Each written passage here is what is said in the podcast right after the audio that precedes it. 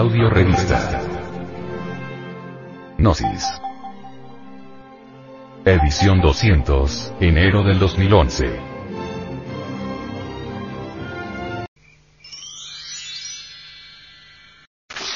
Para vivir sin drogas. Chamber. Jóvenes colombianos están consumiendo un mortal trago.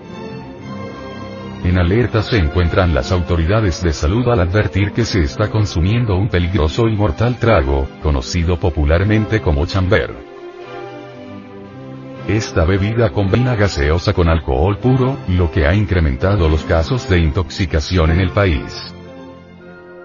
Estamos hablando de una mezcla de gaseosa o a veces algún tipo de refresco en polvo que los mezclan con alcohol antiséptico, hacen una mezcla de estas sustancias y terminan tomándolo, dijo un toxicólogo.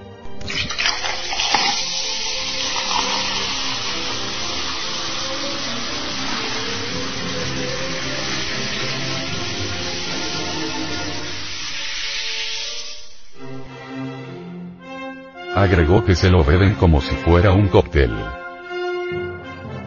Muchas veces por el afán de conseguir alcohol terminan comprando no alcohol antiséptico, sino alcohol industrial, que es metanol, lo que conlleva problemas severos para la salud, reveló a una emisora Pilar Julieta Acosta, de una clínica de la capital colombiana.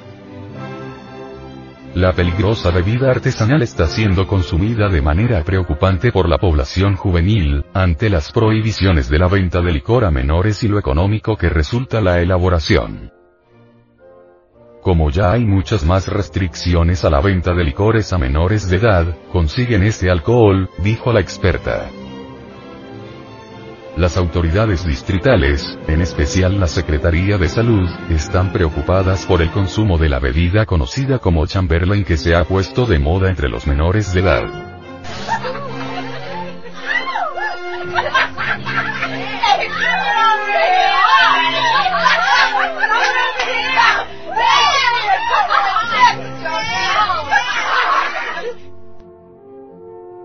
Chamberlain es la mezcla de alcohol antiséptico con bebidas saborizantes como el frutiño.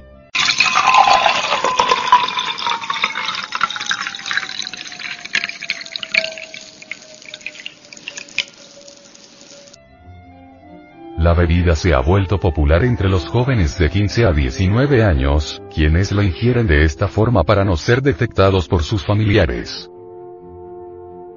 Las autoridades hicieron un llamado a los padres de familia para que estén atentos a este tipo de bebida, que a largo plazo puede causar ceguera repentina. La Secretaría de Salud alerta a las directivas de colegios para que estén atentos de este consumo, teniendo en cuenta que los jóvenes la llevan a las instituciones camufladas en termos. La policía también lanzó una alerta a padres de familia sobre el uso de sustancias no aptas para el consumo, por parte de jóvenes y adolescentes. El llamado a los padres se hizo luego de que siete adolescentes, resultaran intoxicados tras ingerir Chamberlain. La policía informó que esta combinación produce los mismos efectos que el alcohol y es consumida especialmente en zonas marginales y comunas de las principales ciudades del país. Incuestionablemente, esta situación inhumana que viven muchos jóvenes sobre el chamber, demuestran que uno de los problemas sociales más difíciles de nuestra época, ciertamente viene a ser la drogadicción. No hay duda que por estos tiempos se ha multiplicado exorbitantemente por aquí, por allá y acullá los drogadictos. La drogadicción y la multiplicación de drogadictos son pavorosas. Lo más grave de todo esto es la tendencia que tienen los adolescentes y jóvenes de escaparse de este intrincado laberinto de tensiones y presiones de toda índole a través de las drogas. Los medrosos y aburridos de la existencia ya no se contentan con salir al cine, a la playa, a la pachanga y demás entretenimientos, sino que ahora y para colmo de los colmos, también se atiborran de drogas que abundan por doquiera. El resultado de todas estas cosas, que tienen como base una manifiesta desorientación de la humanidad, es la aniquilación de los rayos alfa, cuestión que permite lamentablemente la pérdida de la conexión intrínseca entre la mente y el cerebro, y esa es la causa del fracaso total de la actual generación. Constantemente recibimos cartas donde los remitentes nos interrogan sobre tal o cual método para dejar la droga. Nosotros nos limitamos a invitar a estas personas que dejen la curiosidad mental, a volverse serias, a conocerse a sí mismas, a estudiarse a sí mismas, a observarse a sí mismas, etc. etc porque realmente, si uno se conoce a sí mismo profundamente en todos los niveles de la mente, no se eliminará radicalmente el problema de la drogadicción. Desgraciadamente las gentes se encuentran autoencerradas dentro del ambiente fétido e inmundo de su propia mente, adorando a sus queridas teorías. No quieren darse cuenta las gentes que no son dueñas de su propia vida. Ciertamente cada persona está controlada desde adentro por muchas personas. Nos referimos a toda esa multiplicidad de yoes que llevamos dentro. Cada uno de esos yoes pone en nuestra mente lo que debemos pensar, en nuestra boca lo que debemos decir, en el corazón lo que debemos sentir.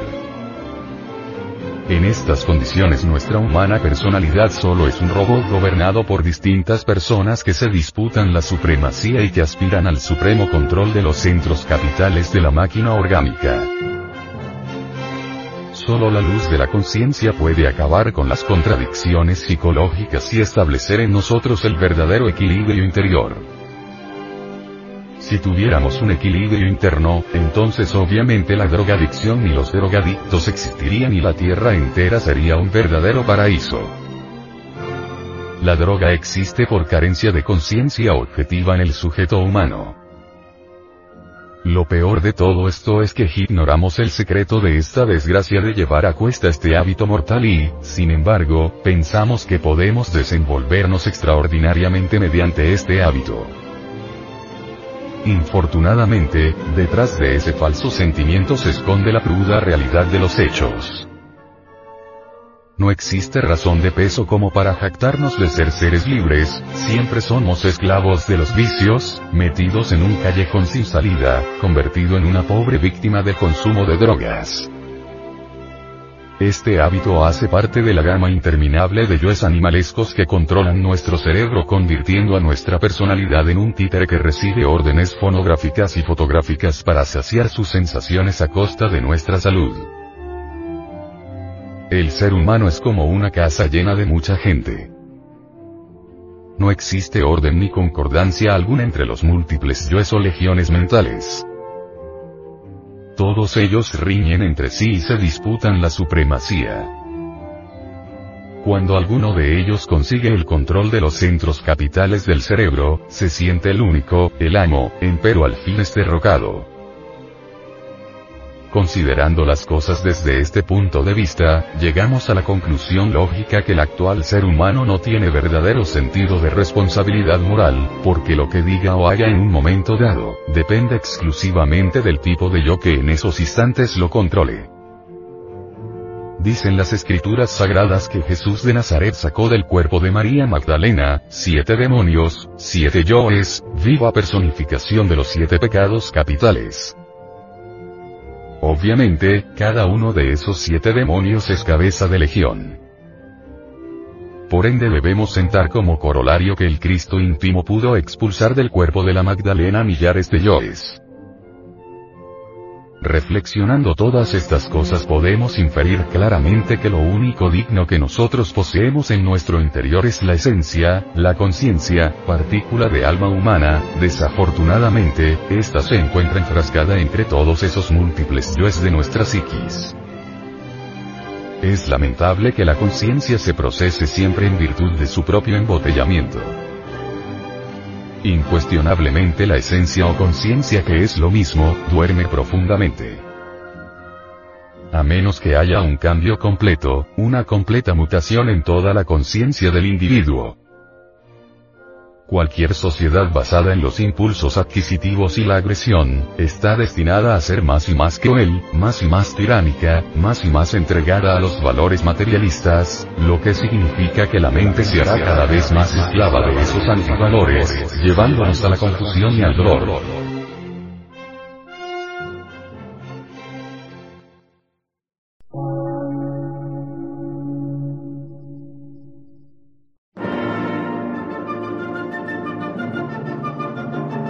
Emisora, gnóstica, transmundial.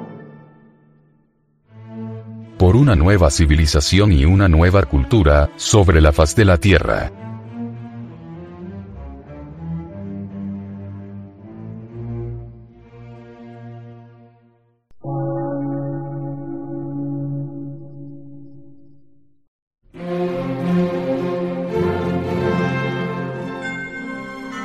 Medio de radiodifusión. Científico, artístico, místico y filosófico.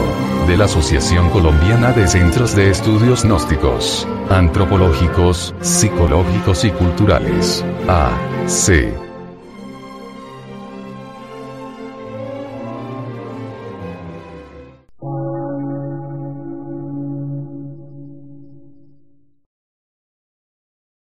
Lectura en movimiento. Difusión sin fronteras.